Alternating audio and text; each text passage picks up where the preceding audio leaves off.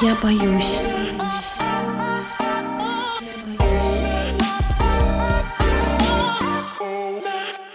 Всем привет. Хочется спросить, здесь вообще кто-нибудь есть, честно говоря, потому что я настолько уже отвык это делать. Помню только, что нужно сказать, что это подкаст «Я боюсь». Меня зовут Кирилл. Всем привет, меня зовут Аня. Привет, меня зовут Саша. Привет, я Маша. Мы действительно с вами не слышались очень давно. Шестой сезон прервался в феврале. Я надеюсь, что все вы понимаете, почему. Если вдруг нет, то отсылаю вас к предыдущему выпуску. Мы там все объяснили. И, конечно, удручает немножко, что с тех пор прошло полгода, а обстоятельства не сильно такие изменились. Все-таки время идет, у нас была возможность подумать о том, как вообще делать этот подкаст дальше и делать ли. Мы подумали, что нам действительно нужно продолжать делать. Мы буквально каждые 2-3 недели, может быть, каждую неделю видели ваши сообщения, которые как ножом по сердцу нам были. Вы писали о том, что кто-то нас начинал слушать с момента, как только мы приостановили всю деятельность, кто-то нас начинал слушать, переслушивать на несколько раз, кто-то нам передавал огромные приветы с разных вообще уголков страны, с разных уголков мира, кто-то из Германии нам передавал привет и пожелание поскорее вернуться. Мы вернулись. Надеемся, наверное, все вместе, что тот формат, в котором мы решили вернуться, вам понравится. Мы здесь. Спасибо большое, что вы нам писали. Это очень трогательно, волнительно и приятно было. Саша вот уже сказал про новый формат. Я думаю, что все понимают, что к нашему привычному формату мы пока не вернемся. Мы всегда говорили, что наш подкаст о том, что чувствует каждый, но не каждый готов обсуждать. И вот очевидно, что сейчас одна тема является самым актуальным, самым главным страхом. То, что мы чувствуем, чувствуют многие другие наши слушатели. При этом сегодня практически невозможно это обсуждать. Если вы интересуетесь сферой подкастов, слышали или нет, что Роскомнадзор уже заблокировал несколько подкастов на Яндекс Музыке и на местных хостингах. Просто как бы удалили,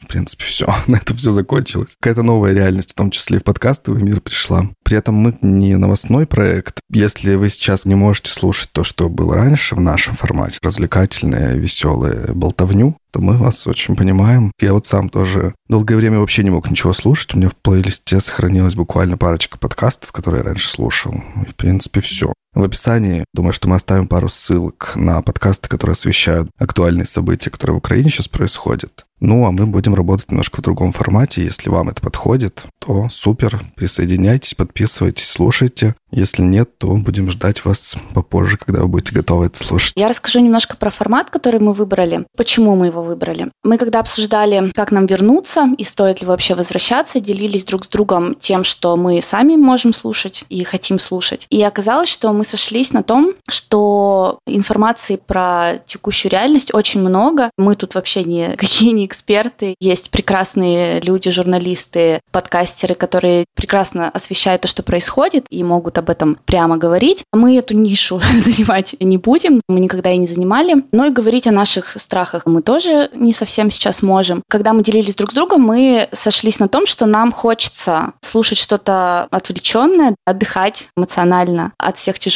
новостей. Мы решили тоже попробовать такое сделать. У нас будет один большой выпуск в две недели, как и раньше. В нем каждый из нас будет хостить этот выпуск, то есть по переменке мы будем это делать. Будем рассказывать историю, которая связана со страхами. Она может быть страшной, она может быть таинственной, она может быть экстраординарной. Один будет рассказывать, остальные будут подхватывать и обсуждать, задавать вопросы, высказывать свое мнение. Все, что мы, в принципе, делали, когда обсуждали какие-то внутренние свои страхи, еще мы хотим попробовать делать как бы вторую такую ветку выпусков тоже раз в две недели, то есть у нас будет по одному выпуску в неделю. Они будут маленькие, и мы будем там рассказывать тоже каждый сам от себя на свой выбор про какое-то очень страшное место, которое существует на нашей планете. Ну, страшное или какое-то таинственное, тоже какое-то загадочное. Да-да-да, которое лично нас пугает или волнует. Мы, поскольку так особо не делали раньше, у нас были выпуски к пятнице 13 или к Хэллоуину, такие тематические, у нас аудитория по-разному на них реагировала, кто-то, кто нас всегда слушал все наши выпуски, одинаково хорошо относился и к нашим каким-то психологическим самокопаниям, и каким-то страшным историям. Были слушатели, которые любили только наши регулярные выпуски и не особо интересовались всякими страшными страшилками. Были те, кто наоборот очень любили страшилки, а ко всем остальным прохладно. Поэтому нам сейчас сложно оценить какую-то востребованность или популярность того формата, который мы выбрали. Поэтому вы нам пишите, высказывайте свое мнение, предлагайте какие-то темы, которые вам было бы интересно послушать слушать. Проще всего делиться обратной связью в соцсетях. Конечно же, подписывайтесь на нас в запрещенной социальной сети и ВКонтакте. Мы сейчас думаем, не создать ли нам еще канал в Телеграме. Есть другие немножечко способы взаимодействия. Следите за всеми ссылками, которые находятся в описании. Подписывайтесь на нас, пожалуйста, на всех подкаст-платформах, если еще не подписаны. И не забывайте про оценки и отзывы, все это очень важно, и мы читаем и каждый раз очень ждем что-нибудь новенькое там увидеть. Я боюсь. Исчезнувший без вести. Ушел и не вернулся, был похищен. Последний раз видели в парке или на автостраде, или в баре на окраине города. Пропал бесследно, просто исчез. Где искать, как искать? Мир большой. Да чего там мир? Даже средний город. Огромная зона для поиска. А если исчез не один человек, а сразу 250? И не по отдельности, в разных точках земного шара, а вместе, почти рука об руку. Что значит исчезло 250 человек? Это вообще как? Это невозможно, ну они найдутся. А если я скажу, что они исчезли вместе с 200-тонным самолетом, и их так и не нашли, спустя 8 лет? чтобы нашим слушателям и вам было интереснее и более понятно слушать мою историю, я предлагаю вам посмотреть на фотографию. Я вам отправила в наш чатик, а слушатели могут ее посмотреть в запрещенной соцсети или ВКонтакте. Это карта, и сейчас она вам пригодится. Парадоксально, но в мире, где сигналы опоясывают Землю плотным клубком, в мире навигаторов и мобильных телефонов, в мире, где глобальную слежку за каждой домохозяйкой называют реальной угрозой индивидуальной свободе, в мире взломанных паролей и вскрытых переписок, глобальных расследований, в мире, где любители true crime раскрывают преступления просто сидя на диване, 8 лет назад исчез самолет, пропал с радаров, и никто до сих пор не знает достоверно, что произошло. Или знает, но скрывает – что вполне отвечает длящемуся еще с убийства Кеннеди, а может даже раньше, тренду на поиск тайного смысла больших трагедий. Сегодня я расскажу вам о самом таинственном происшествии в истории авиации. Куала-Лумпур, Малайзия, 8 марта 2014 года, 40 минут после полуночи по местному времени. Самолет ожидает разрешения на взлет на посадочной полосе. Диспетчер дает добро. Взлет произвел, сообщает пилот через пару минут. Boeing 777 авиакомпании Malaysia Airlines выполнял регулярный рейс MH370 по маршруту Куала-Лумпур, Малайзия, Пекин, Китай. Исправный самолет, нормальная погода, обычный день. 227 пассажиров из 14 стран, большинство из них из Китая, включая пятерых детей младше 5 лет и 12 членов экипажа, поднялись в воздух, их ожидал шестичасовой полет. Все члены экипажа были малазийцами. Командир воздушного судна, опытный 53-летний Захари Ахмад Шах, Проработал в авиакомпании Malaysia Airlines 33 года. Он был женат, трое детей. Второй пилот, 27-летний Фарик Абдул Хамид, проработал в авиакомпании Malaysia Airlines 7 лет. Кстати, на борту того самолета находился россиянин, 43-летний предприниматель и дайвер Николай Бродский из Иркутска. Запас топлива был рассчитан примерно на 7 часов 30 минут полета, с запасом на случай нештатной ситуации, если нужно было совершить посадку на запасных аэродромах. Взлетный вес самолета находился в пределах нормы 223 тонны. Сначала полет проходил в штатном режиме. Пилоты поддерживали связь с диспетчерами и следовали по маршруту. Сообщение чрезвычайной ситуации не поступало. Самолет был оборудован адресно-отчетной системой авиационной связи, сокращенно АКАРС, которая в том числе отвечала за мониторинг полетных данных и каждый час отправляла наземным службам информацию о скорости, высоте, запасах авиатоплива и других параметрах на самолета. Система работала исправно. Это был обычный день, регулярный рейс, по крайней мере, первые 40 минут. В час 19 ночи рейс достиг границы зоны контроля УВД Малайзии и входил в воздушное пространство Вьетнама. Малазийский диспетчер дал указание экипажу перейти на новую радиочастоту для связи с УВД Хашимина. Час 19, 26 секунд. Диспетчер говорит. Малазийский 370. Свяжитесь с Хашимином на частоте 129. Доброй ночи. Час 19 минут 30 секунд. Один из пилотов отвечает. Спокойной ночи. Малазийский 370. Это было последнее сообщение от рейса MH370.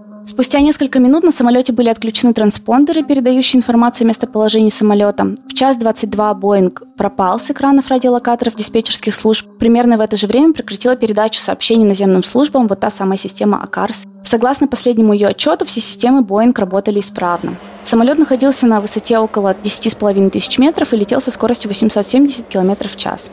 Диспетчерская служба Вьетнама первый раз попыталась связаться с самолетом спустя 17 минут после его исчезновения, в час 39. Экипаж не ответил. После этого операторы контроль воздушным движением и Хашимина, и Куала-Лумпура с участием представителей авиакомпании пытались найти самолет доступными им техническими способами. Радиообменом, сообщениями через вот эту систему, звонками на борт со спутникового телефона. Ситуация бедствия была объявлена спустя 6,5 часов после потери Боинга. Так как еще некоторое время лайнер находился в зоне видимости наземных радиолокационных станций, известно, что после выключения транспондеров он отклонился вправо от авиационной магистрали на Пекин, вот на карте видно такое малюсенькое отклонение, а затем совершил поворот налево на юго-запад, то есть фактически направился в обратном направлении, в сторону Малайзии. В час 52 самолет достиг точки, находящейся южнее острова Пинанг на западном побережье Малайзии и снова изменил траекторию, направился на северо-запад. В 2.22 Боинг покинул зону, контролируемую наземными радиолокационными системами, и дальше информация поступала только через специальные терминалы, которыми был оснащен двигатель Rolls-Royce на самолете. Но терминалы передавали информацию спутникам, там не было данных о скорости и местоположении самолета. Поэтому сложными способами примерно пытались вычислить, куда же все-таки полетел, потому что сигнал, понятно, шел, местоположение спутника смотрели, сигнал, на каком там расстоянии он может передаваться. Взаимодействие со спутником впоследствии было использовано для расчета траектории полета. Следственной группе удалось вычислить наиболее вероятный маршрут движения Боинга дальше, вот после того, как он совсем был потерян. Северные или южные векторы были, он мог лететь одинаково и на север, и на юг, исходя из тех данных, которые у них были. Но северный вектор был исключен, так как все страны расположены в этом направлении. Индия, Таиланд, Мьянма, Бангладеш, Китай сообщили, что лайнер не входил в их воздушное пространство. В качестве наиболее вероятного маршрута был определен южный вектор в направлении южной части Индийского океана. Вот на карте вы видите, что там вообще ничего нет. Океан. Угу. 100 наиболее вероятных маршрутов, которые эксперты определили, заканчивались в южной части Индийского океана со стороны западного побережья Австралии. Между 8 и 19 утра, это когда последний раз терминалы вот на двигателях и спутник обменялись сигналами, и 9 и 15, когда они должны были обменяться вновь, самолет на связь не вышел, скорее всего, на авиалайнере закончилось топливо, и он упал в океан. В 7.24 утра 8 марта авиакомпания Malaysia Airlines официально сообщила, что в 2.40 лайнер пропал без вести. Ну, в действительности он был потерян раньше, в час 21, как я говорила. Поиски проходили в несколько этапов. Первая поисково-спасательная операция началась в 11.30, спустя 10 часов после потери самолета. Поисковые отряды Сингапура, Вьетнама, Малайзии обследовали воды рядом с Вьетнамом. 40 кораблей работали днем и ночью, 34 самолета искали с воздуха, 26 стран искали самолет и не нашли ничего. По мере уточнения информации о последнем местонахождении самолета менялась и зона поисков. Первоначально операция проводилась в акватории Южно-Китайского моря, затем в Андаманском море и, наконец, в Индийском океане. То есть первые часы после исчезновения самолет искали вообще не там, где потом оказалось, вероятнее всего, он упал. 17 марта, почти через 10 дней, Австралия по договоренности с властями Малайзии взяла на себя ответственность за координацию поисков в южной части Индийского океана, потому что это уже ближе к их побережью. Зона поиска составляла 600 тысяч квадратных километров, что больше площади Франции для сравнения. Ничего найти не могли, и 24 марта власти Малайзии впервые официально заявили, что самолет разбился, и все находившиеся на его борту погибли. А сюда поисковые группы регулярно поднимали с поверхности океана различные объекты, но ни один из них не был идентифицирован как часть пропавшего самолета. 28 апреля 2014 года первая поисковая операция была завершена безрезультатно.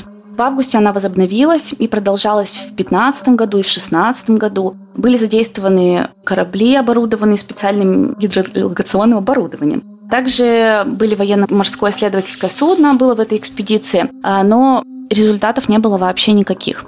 По состоянию на октябрь 2016 года на поиски в общей сложности было затрачено 135 миллионов долларов, и по оценке Reuters это самая масштабная по всем параметрам операция за всю историю авиационной отрасли.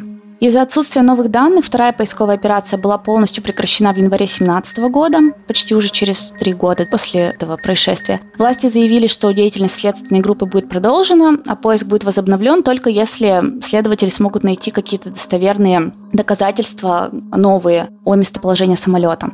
В январе 2018 года была предпринята еще одна попытка и снова безрезультатно.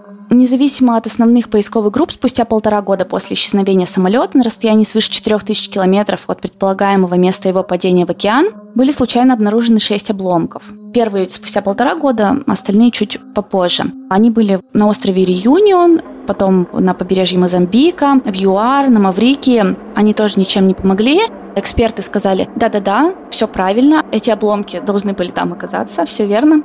Какие-то новые сообщения, расчеты ученых появлялись и в октябре 2020 года, и в феврале 2022, вот совсем недавно, но поисковые операции, насколько нам известно, возобновлены не были. Официальное расследование проводилось властями Малайзии при участии экспертов из других стран. Была организована международная группа, которая должна была установить причины, детали, ну и попробовать после этого подумать, как бы не допустить такой ситуации в будущем. И одновременно с действиями гражданских служб правоохранительными органами Малайзии с участием Интерпола, ЦРУ, ФБР проводились оперативно-розыскные мероприятия по выявлению фактов преступной деятельности, которые могли послужить причиной, собственно, исчезновения Боинга.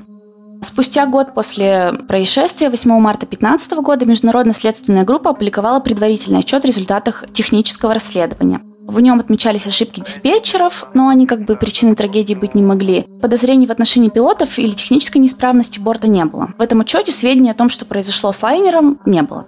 В июле 2018 года, то есть больше, чем через 4 года, был выпущен итоговый отчет следственной группы на полутора тысячах страниц. И после более чем 4 лет расследования не удалось установить, что именно произошло с самолетом и по какой причине. Цитирую. «Мы можем заключить, что MH370 развернулся, и что этот разворот был осуществлен не из-за каких-либо аномалий в работе механической системы. Разворот был сделан не на автопилоте, а в результате ручного управления. Не было исключено вмешательство третьей стороны, однако ни одна из известных крупных террористических группировок не взяла на себя ответственность за этот предположительно теракт.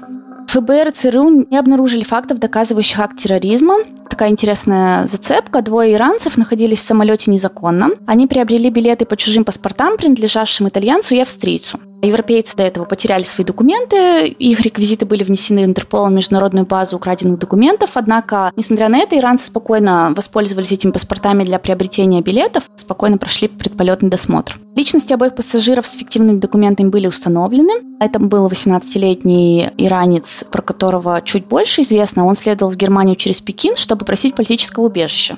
Во Франкфурте на Майне его ждала мать, которая обратилась к малазийским властям, когда потеряла связь с сыном. Про второго у меня информация только, что ему было 29 лет. Интерпол заявляет, что оба покинули Иран законно, эффективные документы получили на следующих участках своего маршрута. Была проведена их проверка на принадлежность к террористическим группам, никакой связи не было выявлено, судимости оба не имели. И следователи сделали вывод, что они действительно, наверное, хотели мигрировать в Европу, у них не было никакого мотива покушения на самолет.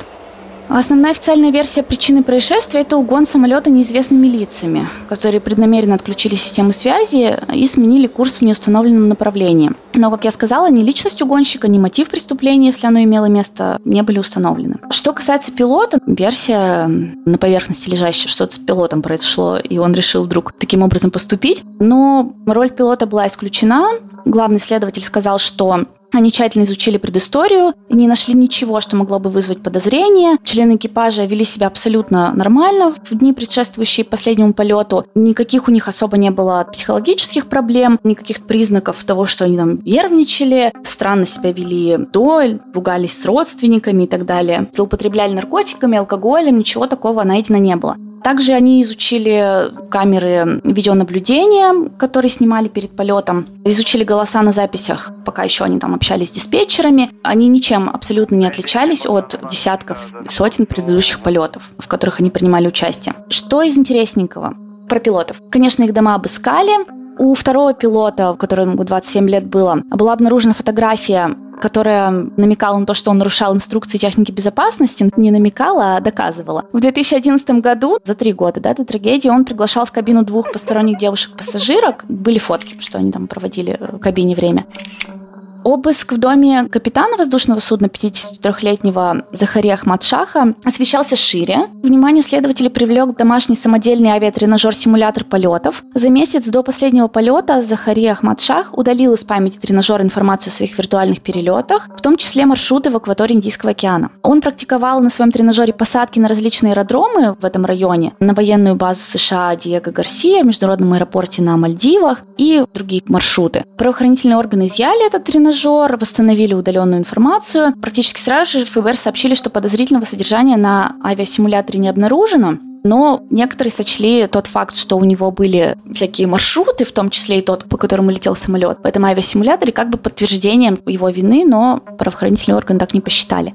И еще такой интересный факт, что за несколько минут до вылета он разговаривал по сотовому телефону с человеком, который приобрел сим-карту по поддельным документам. Или в некоторых источниках говорится, с одноразового телефона был совершен звонок. В общем, его невозможно было отследить. И звонок длился две минуты. Факт подозрительный, но ничего не доказывающий. Может, служба безопасности без Сбербанка ему позвонила? Или просто он изменял жене своей. Мне нравится, человек что-то тренирует и удаляет информацию об этом. Потом кто-то звонит с неизвестного номера, и полиция такая, ничего вообще, все нормально. Мы не можем ничего тут сказать, ничего не будем расследовать.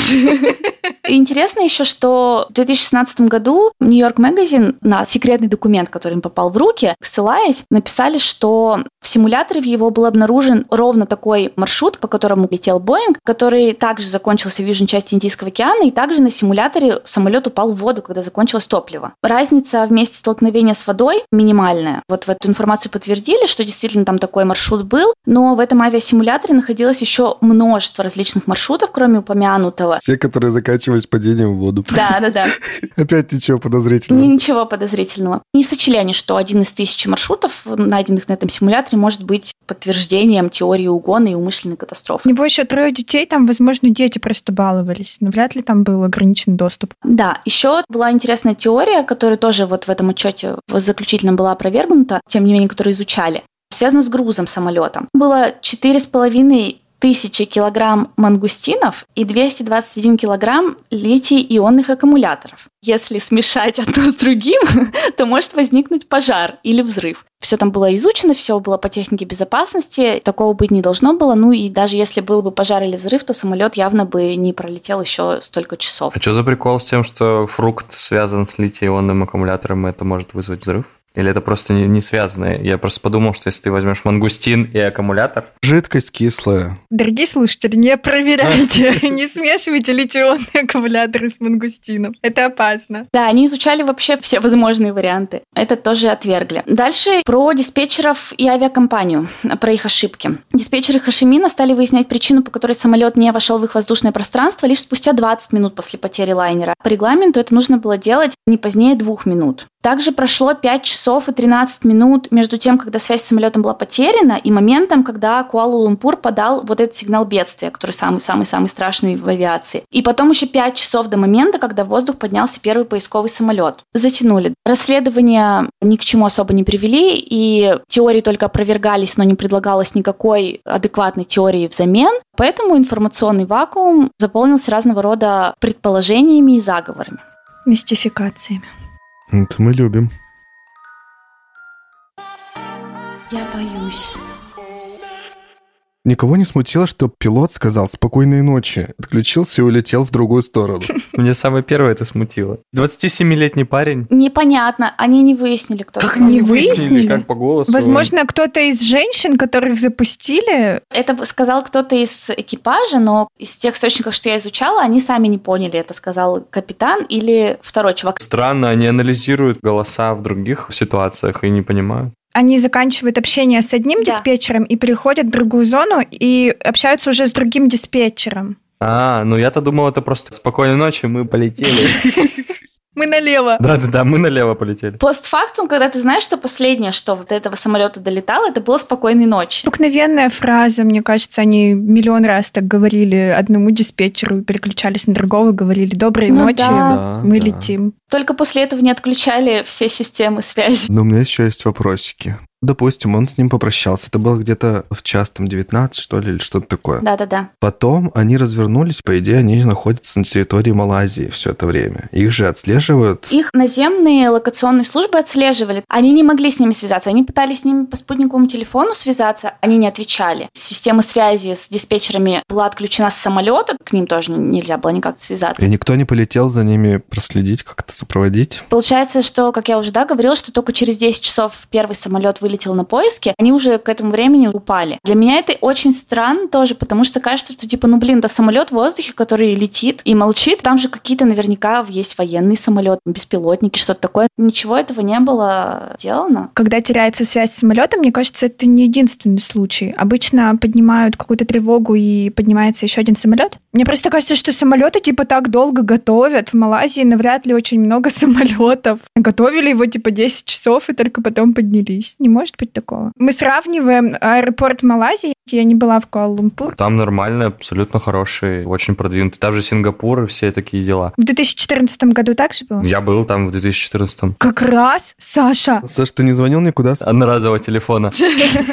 Нет, мне кажется, там поднимают военный самолет, истребители какие-то, которые быстро взлететь и быстро почекать воду, там, землю и так далее. Да, он, получается, был над Малайзией, потом он полетел над водой как раз в том месте, где Нейтральный воздух. Конечно, жутко думать о том, что они так долго летали над океаном. Просто представляете, вы такие разворачиваетесь. Но даже если вам ничего там не говорят, вам говорят, что все нормально, полет обычный. Ты же не Но почувствуешь. все равно, ты посмотри, какой там разворот резкий. Ты все равно чувствуешь, что когда даже чуть-чуть поворачивает самолет, ты и то чувствуешь. Ты летал, окей, что-то изменилось, но ты же не знаешь, в какой точке ты был, чтобы что-то изменить. Ты должен был лететь, извините меня, три часа, а ты летишь уже 8 часов над водой. они должны были 6 да, часов лететь, нам упали через семь с половиной. Заметили. Спали они все. Спокойной ночи же им сказали. Блин, полвторого ночи, конечно, все спали. Red, Red Eye называется ночной полет. Я читала, что представители Apple в каком-то другом контексте, защищая себя там в деле по поводу слива данных, короче, персональных своих пользователей, говорили, что мы помогали искать тот самый Боинг с помощью вот технологий, от которых, да, вы сейчас хотите нам запретить. Но подробностей вообще нигде нет. Как они это делали, какие сигналы с телефонов они в итоге получили, не получили. Я нигде не нашла. Я нашла только одну статью на английском, где просто они говорят, мы что-то там пробовали, пытались. Не получилось, к сожалению. Извините. Очень много вопросов, конечно. Подождите, сотовая связь, она же от сотовых вышек зависит. А где там в океане вышки? Понятно, что если они улетели потом туда, да, далеко в океан, там, скорее всего, уже ничего не было. Ну, какие-то там вещички он куда-то прибил, они сказали, что это самолет. Обломок айфона. Получается, что он изменил траекторию, летел на территории Малайзии, они его видели, но связаться с ним не могли. Да. И такие, да, ну да. ладно, подождем до утра. Это, конечно, нужно подзатыльники дать этим технологиям, которым ты смотришь, как вообще Мгм. просто в другую сторону летит самолет, но ничего не можешь с ним сделать. Это какая-то странная... Но мы не знаем, на самом деле, какие регламенты у людей. Когда 200 человек сейчас может резко умереть из-за того, что изменилась траектория относительно того, как она должна была быть, надо придумать какой-то способ. Светить фонарем Бэтмена, вызывать Бэтмена, да? Малазийского. Да, Да, как раз были пересмотрены правила, и Блин, там, типа, ужасно. ужесточены всякие требования к диспетчерам. Была какая-то история, что какой-то диспетчер в Куала-Лумпуре, что ли, или, или наоборот уже во Вьетнаме, вообще спал какое-то время. стечение обстоятельств каких-то странных. Ну, Как всегда в трагедиях. Но при этом вот эти вот истории о том, что полицейские в итоге все сказали, что все это ни к чему не могло привести, все все делали нормально, сойдет. Да, диспетчеры накосячили, но они же как бы не послужили причиной, то есть они никуда там его не направили в какую-то сами сторону кривую. Они не особо быстро сообразили, что надо его искать. Я боюсь. Так, ну что, давайте к теориям тогда. Первая теория – это медленная разгерметизация и недостаток кислорода. Есть две стороны. Первое, что кто-то специально повредил систему подачи кислорода. Мангустины повредили обшивку самолета. Да, мангустины, например. Блин, это был бы прекрасный заголовок, Кирилл. Или произошла авария какая-то, которая, собственно, повлекла за собой снижение уровня кислорода, но она не была как бы фатальной, чтобы сразу самолет упал, но и пассажиры и экипаж были без сознания. Но это сразу нет, потому что кто-то разворачивал самолет, и это было доказано, что это никакой не автопилот. И в модифицированной версии этой теории, собственно, командир воздушного судна был инициатором этой аварии. У него была кислородная маска или что-то еще, там какой-то запас кислорода, он всех таким образом отрубил. А кто там был аквалангист, предприниматель? Дайвер, да. Решил подавить, ты думаешь, он? У него просто наверняка в багаже был баллон с кислородом, кто-то его использовал. Прости, Аня, у меня еще одна теория. Ведь в самолете так происходит. Пойду спущусь в багажный отсек, поищу, что там есть, какой кислород. Да почему кто-то? Если это сам пилот, то он просто все это принес себе заранее. Ну, пилоты же не знают, кто пассажиры и какой у них деятельности, есть ли там баллон. Как это не знает? Ну, Ты думаешь, там написано типа, Александр, дайвер, Анна, предприниматель. Как в анкете знакомств. Да, он был единственным, кто не потерял сознание и совершил mass murder suicide. Массовое убийство-суицид. В таком психологически неустойчивом состоянии он отключил связь, отправил самолет в последнее путешествие вглубь океана. По отчетам, самолет не садился плавно на воду, а он прям упал. У него закончилось топливо, и он резко упал вниз. Также бывший старший пилот, который летал на Боинге в авиакомпании British Airways, сказал BBC News, что маршрут самолета, который был выбран, это было не случайно. Потому что поворот вот на северо-запад над Малакским проливом, с той стороны хорошо видно родной остров капитана Пинанг. И он говорил, что, возможно, типа он напоследок решил посмотреть на свою родину. Я был на этом острове, кстати. Ты как-то вот, знаешь ли, тут... Подозрительно связан с этой историей. Он сказал, что мне кажется, что кто-то смотрел на Пинанг. Долго и эмоционально смотрел на Пинанг. Блин, такая спекуляция, конечно. Но зато как красиво, представляешь? И особенно если ты пилот, он такой, блин, я бы тоже так хотел закончить свою жизнь. Блин, это некрасиво, потому что человек умер. Люди придумали, что это он всех убил. 200 человек. Ну, это не очень красиво, извините, пожалуйста. Некрасиво, некрасиво. Извините, опять бомбанула немножечко. Еще была версия одной авиационной журналистки. Она предположила, что капитан был в туалете, а второй пилот во всем виноват. Это он устроил эту аварию кислородную. Либо он, короче, единственный был в кабине, понял, что что-то не так, авария произошла какая-то. Он успел надеть на себя кислородную маску, а капитан, который вышел в этот момент в туалет или куда-то там еще, со всеми пассажирами и со стюардами, отрубились. Поскольку у него был какой-то психоз уже от этой ситуации, у него тоже была нехватка кислорода, он не мог ясно мыслить, его руки начали шарить по вот этой приборной панели, и вместо того, чтобы включить сигнал бедствия, он отключил все транспондеры в таком каком-то непонятном состоянии, стал самолет вертеть, и потом, видимо, тоже отрубился. Тоже странная версия, но она ни на чем не основана, она основана просто на каком-то предположении. На фантазии. Ну, журналюги. На фантазии, да. По поводу второй теории про пожар я уже немножко сказала. Почему была такая версия про пожар, что вроде бы что-то там взорвалось или загорелось? Потому что как будто бы он развернул самолет обратно в сторону Малайзии, Мгм. чтобы сесть. Тут два момента. Он никуда не сел, а второй, самолет не мог лететь горящим еще 6-7 часов. Мгм. Крайне маловероятно. Третья теория, что на самолет была совершена кибератака, он захвачен был удаленно, и какой-то человек из дома, из своего, забрал управление у пилотов и решил там всех убить. Но в 2018 году вот в этом отчете было ясно сказано, что самолет этот не был оснащен такими технологиями, которые позволяли бы дистанционно управлять пилотами. Это просто невозможно технически. Есть теории более радикальные, которые, понятно, обвиняют США, Северную Корею, инопланетян. И дальше я про них немножко расскажу. Супер кринжовые некоторые из них. Я бы хотела тут сразу сказать, что мы будем ржать, если, то мы не смеемся не над трагедией, а над тем буйством дебильности, которое у некоторых людей разыгрывается, когда они пытаются объяснить со своего супер некомпетентного взгляда какие-то большие трагедии.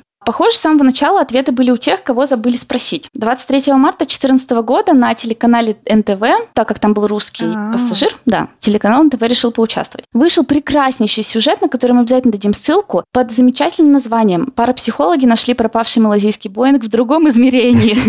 В другом измерении нашли? Да. Обожаю, обязательно посмотрим. Это один из последних снимков иркутского дайвера Николая Бродского на озере Байкал. Он был единственным россиянином, находившимся на борту загадочно исчезнувшего Боинга малазийских авиалиний. Там есть эксперты, парапсихологи, эксперты, ученые. Рекомендую к просмотру, пересказывать не буду. Потрясающее произведение журналистского мастерства. Еще одна была теория, что MH370, ну, конечно же, украли русские и спрятали в Казахстане. Эксперт, Кирилл, видимо, из тех, кому ты любишь отсылаться, заявил, что... Какой эксперт не называется? Что пропавший рейс был угнан по приказу президента Путина и тайно приземлился в Казахстане. Джефф Уайс, американский писатель и ученый, основывал свою диковинную теорию на сигналах, которые самолет издавал в течение 7 часов вот после исчезновения, которые записаны вот на этот спутник. Как я уже говорила, было две теории, что он полетел на юг Мгм. или на север. И выбрали, что полетел на юг, но он мог полететь полететь на север. И еще он считает, что угонщики подделывали навигационные данные, чтобы казалось, чтобы он летел в другом направлении. Но на самом деле доставили его на космодром Байконур, который Россия арендует у Казахстана. Однако этот ученый сказал, что не знает, зачем президенту Путину понадобилось угонять самолет, но... Но теория хорошая, что ее отвергать-то?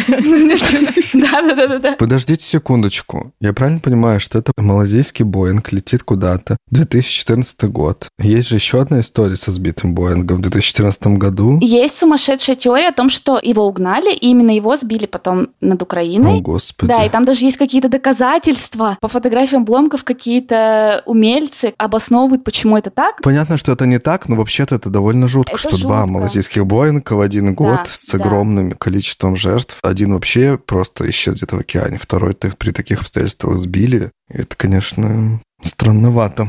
После этих двух историй эта авиакомпания чуть не прекратила существование, у нее там были жесткие проблемы вообще финансового характера. Еще одна теория, что этот самолет использовался террористами для атаки на ВМС Китая. Тоже прекрасная история. 41-летняя британка, они там путешествовали с мужем в океане, и она сказала, что она увидела в ночном небе горящий самолет, Конечно же, она попала во все газеты. Сказала, что она видела очертания самолета, он как бы выглядел длиннее, чем обычно, как будто бы за ним тянулся черный дым. Позже потерял всякое доверие, потому что она написала в своем блоге, что, по ее мнению, этот самолет был самолетом камикадзе, который был нацелен на флотилию китайских кораблей, но был сбит. Она написала, без всяких доказательств, что, во-первых, она как будто бы видела какой-то военный конвой, когда вот они с мужем путешествовали. В Гугле она поискала и нашла, что в это время в этом районе находилась китайская флотилия военная. И все Мгм. у женщины сошлось. Сошлось. Да. Почему вы не верите женщине? Я не поняла. Потому что мы верим мужику, который про Казахстан говорит.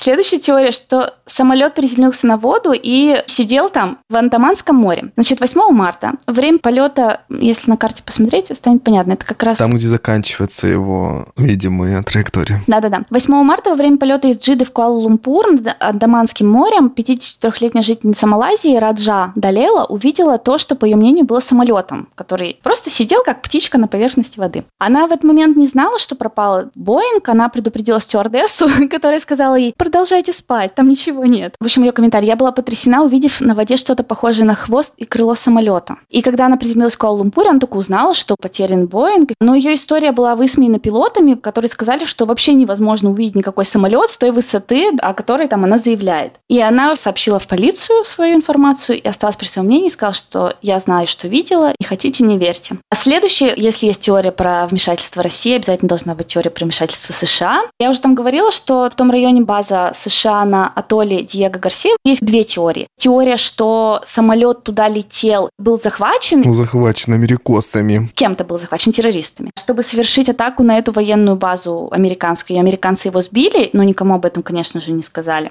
И бывший директор французской авиакомпании сказал, что британская разведка, когда он теорию э, высказал, предупредила его, что ты вообще-то не рискуй, тема опасная. Мы бы на твоем месте помолчали. Британская разведка бы предупредила. Да-да-да. Понятное дело, что никаких доказательств он не предоставил. Тоже фантазии, короче, тоже. Мгм. Есть еще другой вариант, что самолет сел на этом атолле Диего Гарсия, туда приземлился, зачем, не очень понятно. И когда нашли обломки, сказали, что ну нет, он не мог приземлиться, он вообще-то разбился по-любому. Они сказали, что обломки это подделка, и нечего тут нам рассказывать. Ой, я так люблю всегда вот эти версии, когда все обязательно можно подтянуть. Так, а почему нет ни одной версии с инопланетянами? Самой, Да, да, да, где про инопланетян? Подождите. Еще одна версия, что самолет пролетел через временной портал, Мгм. или что его затянуло в черную дыру. Ну, затянуло в черную дыру, я вообще обожаю эту версию. Просто унесло на миллиарды километров в космос. Это была супер точечная черная дыра. Парапсихологи сказали, что надо искать в другом измерении. Я не знаю, почему вы ржете, там все понятно. Ну, мы только над черной дырой ржем. Конечно же, инопланетяне это была одна из самых безумных теорий, но прикол в том, что в марте 2018 года, в четвертую годовщину исчезновения рейса, Она подтвердилась. да, она подтвердилась. Пользователь Твиттера написал, что получил странные голосовые сообщения и текстовые сообщения с координатами места в Индонезии, недалеко от места исчезновения Боинга, азбукой Морзе они намекали на похищение инопланетянами. Это привлекло, конечно же, средства массовой информации. Все эти звонки, сообщения, вернее, отследили. И это оказалась британка вот эта, которая видела. Да-да-да. Следили там место, откуда они совершались, но кто это сделал? Остается неизвестным. Я не знаю, почему вы так легкомысленно к этой теме относитесь. Следователи сказали, что, скорее всего, это розыгрыш. Следователи мы уже знаем, мы говорили на все, что никто не виноват, мы ничего не знаем, никто не причастен, все было хорошо. Чувак, короче, в Твиттере, который это опубликовал, он получил 40 тысяч новых подписчиков, и, Мгм. в общем, все подумали, что это просто был его пиар. Мы еще прикрепим к посту несколько твитов людей, которые точно знают, что это инопланетяне. Что, Аня? Я процитирую. Рейс 370, только одно слово – инопланетяне. Просто запомните этот твит. Там много таких есть. Запомнил, да, Кирилл, ты этот твит? Я запомнил его навсегда. Самая последняя информация, которая датирована февралем этого года, британский аэрокосмический инженер с помощью технологии следил помехи, которые самолет производил на радиочастотах по всему миру. Весь мир, он окутан этими радиочастотами. Не буду углубляться в подробности. Как самолет летит, где есть пересечение с самолетом, появляются помехи. И вот он изучил историю помех, и он разработал такую теорию, что вот самолет летел по некоторой траектории, которая, в общем-то, очень схожа с тем, что на нашей схеме, Мгм. а, но через три часа после полета самолет вошел в такую схему ожидания, которая длилась минут 20, и когда, например, самолету нужно садиться, ему говорят, посадочная полоса занята, и он кружится в какой-то небольшой зоне. Он находился в таком состоянии, и товарищ считает, что это может указывать на то, что пилот остановился, либо связаться с властями Малайзии, или пытался понять, что ему делать дальше, проверял, не следят ли там за ним случайно. Как говорит ученый, скорее всего, он с кем-то пытался связаться. Он говорит о том, что власти Малайзии просто скрывают это, если это действительно так, пилот виновен, скорее всего, и раз он это намеренно все делал, и это значит огромные иски к авиакомпании, к стране, претензии и так далее. И что власти Малайзии все это скрывают. Он более точно определил зону падения самолета, и он свои все отчеты, исследования отправил везде, где только можно, в том числе властям Малайзии. Власти Малайзии сказали спасибо большое, очень интересно, но мы пока очень заняты. Здесь ничего подозрительного сказали они. Да. Возможно, когда-нибудь его исследования будут учтены и возобновятся поиски, но пока что у меня информации об этом нет. Если самолет когда-нибудь найдут, возможно, это поможет понять, направлялся ли он куда-то преднамеренно или произошла авария. А мы также не знаем, кто из пилотов управлял самолетом, когда он исчез, или это был вообще какой-то третий человек. Возможно, даже если самолет найдут, мы так и не получим ответ на эти вопросы. Пропажа рейса MH370 так остается самым таинственным происшествием в истории авиации. А пока для нас это просто какая-то нерешенная головоломка, для родственников пассажиров и членов экипажа это незаживающая мучительная рана и вопрос без ответа. Что случилось 8 марта 2014 года в небе над Индийским океаном? И единственная такая история. Я дам ссылочки на статьи про них. Еще есть как минимум в районе десятка подобных историй, когда самолеты исчезали, и их так и не смогли найти никогда. В Бермудском треугольнике. В Бермудском треугольнике нет, но много где. Над Тихим океаном исчезали, грузовые были Мгм. самолеты, были пассажирские. Это самое было последнее и крупное, но до этого было еще несколько таких же. Ну, блин, если за десяток... Не укладывается в голове, что вообще самолет может быть в какой-то момент вне зоны досягаемости. Извините, мы с космическими станциями общаемся и созваниваемся по всему миру, по телефону. Кирилл, ты лично общаешься. И с инопланетянами общаемся. Я что-то путаю, или Экзюпери также пропал, он тоже улетел на самолете, и потеряли связь с самолетом, он где-то разбился, его так и не нашли. Я вот про Экзюпери не знаю, я знаю про Амелию Экхарт. Вот она также пропала. Вот, но там есть теория, что были с японцами терки, что они либо взяли ее в плен, либо сбили самолет. Тоже никаких доказательств нет. Интересно, никто еще пока не собрался снять об этом фильм. Часто же про какие-то такие громкие трагедии снимают фильм, который мог бы тоже представить себе какую-то... Пока фильмов нет, но есть идеи, задумки. Есть э, документальные фильмы. На Первом канале фильм «Тайна пропавшего рейса». Он на Ютубе есть. И есть на National Geographic сериал. Я вернусь к теме мистики и странностей. При всем уважении, что это все-таки большая трагедия человеческая, мы это все понимаем. Для нас в данном случае это все равно странный какой-то случай, мы его разбираем как ситуацию. И я сразу же вспомнил про ролики, на которые наткнулся на не- несколько лет назад. На дне Ютуба? На дне Ютуба, скорее всего. Но оказалось, что это целый мир, это тематическое направление людей, которые замечают в воздухе висящие самолеты, которые никуда не двигаются. Они зависли в воздухе и висят. Многие считают, что это какой-то слом матрицы, многие считают, что это необъяснимое явление или там влияние инопланетян или что-то еще. Но просто вот попробуйте, напишите на Ютубе в поисковой строке «самолет завис в воздухе», и вы повеселитесь. У этого есть научное обоснование, почему появляется такой эффект иногда. Но когда ты это смотришь просто в потоке видео на YouTube, на несколько секунд ты тоже хочешь поверить, что это что-то странное происходит. Оставлю, возможно, на что-то ссылку, а возможно, просто сходите, напишите. Самолет завис в воздухе. Все, что связано с самолетами, это страшно и интересно. Я, кстати, тут наткнулась где-то на факт, который не стала называть, потому что не нашла подтверждения. Кое-где было написано, что были люди, которые на этот самолет купили билеты, но опоздали на регистрацию. Угу. И я вспомнила тоже, по-моему, в книжке в какой-то читала одиночество в сети. Там как раз тоже главный герой также опаздывает на самолет, и, кажется, его возлюбленная смотрит информацию о катастрофе, думает, что он там, а потом оказывается, что его там не было, он опоздал на самолет. Мне кажется, я просто в какой-то нехудожественной литературе читала, но мне кажется, это какое-то мракобесие, что на самолеты, на поезда, которые разбиваются, стабильно опаздывает там 10% пассажиров. Вы слышали, что это такое? Или мне это приснилось? Может быть, не 10%, но по-любому такое было, когда что-то произошло, и человек просто опоздал, Мгм. думал, что, о, ужас, я опоздал, а оказалось, что это было самым счастливым событием в его жизни. В «Титанике» так было. Кстати, Лео украл же билет. тот не попал, он попал, да? Да. Тут и счастье, и несчастье, все вместе. Все как в фильмах нашей молодости. Фильмы и книги нашей молодости. Достойный итог, я считаю, для нашего первого выпуска этого сезона. Немножко старческого. У нас как раз э, день рождения подкаст через пару дней. Поэтому мы рады, что мы снова можем с вами услышаться. Надеемся, что вы тоже рады нас слышать. Посмотрим, во что выльется вот этот новый формат. В следующий раз кто-то другой принесет свою историю. Мы ее попробуем обсудить. Ждем ваши впечатления. Комментарии. Ну да. Напишите отзывы. нам где-нибудь в соцсетях, в комментарии, и будет, мне кажется, интересно это почитать. Да. На сегодня все. Попрощаемся с вами ненадолго, буквально на неделю, потому что через неделю будет как раз маленький выпуск про страшные места на планете Земля. А Спасибо большое, что слушали. Спасибо, что остаетесь с нами. Мы очень этому рады. Всем пока. Пока. Пока-пока. Пока-пока. И спасибо, Аня. Аня, спасибо. Спасибо.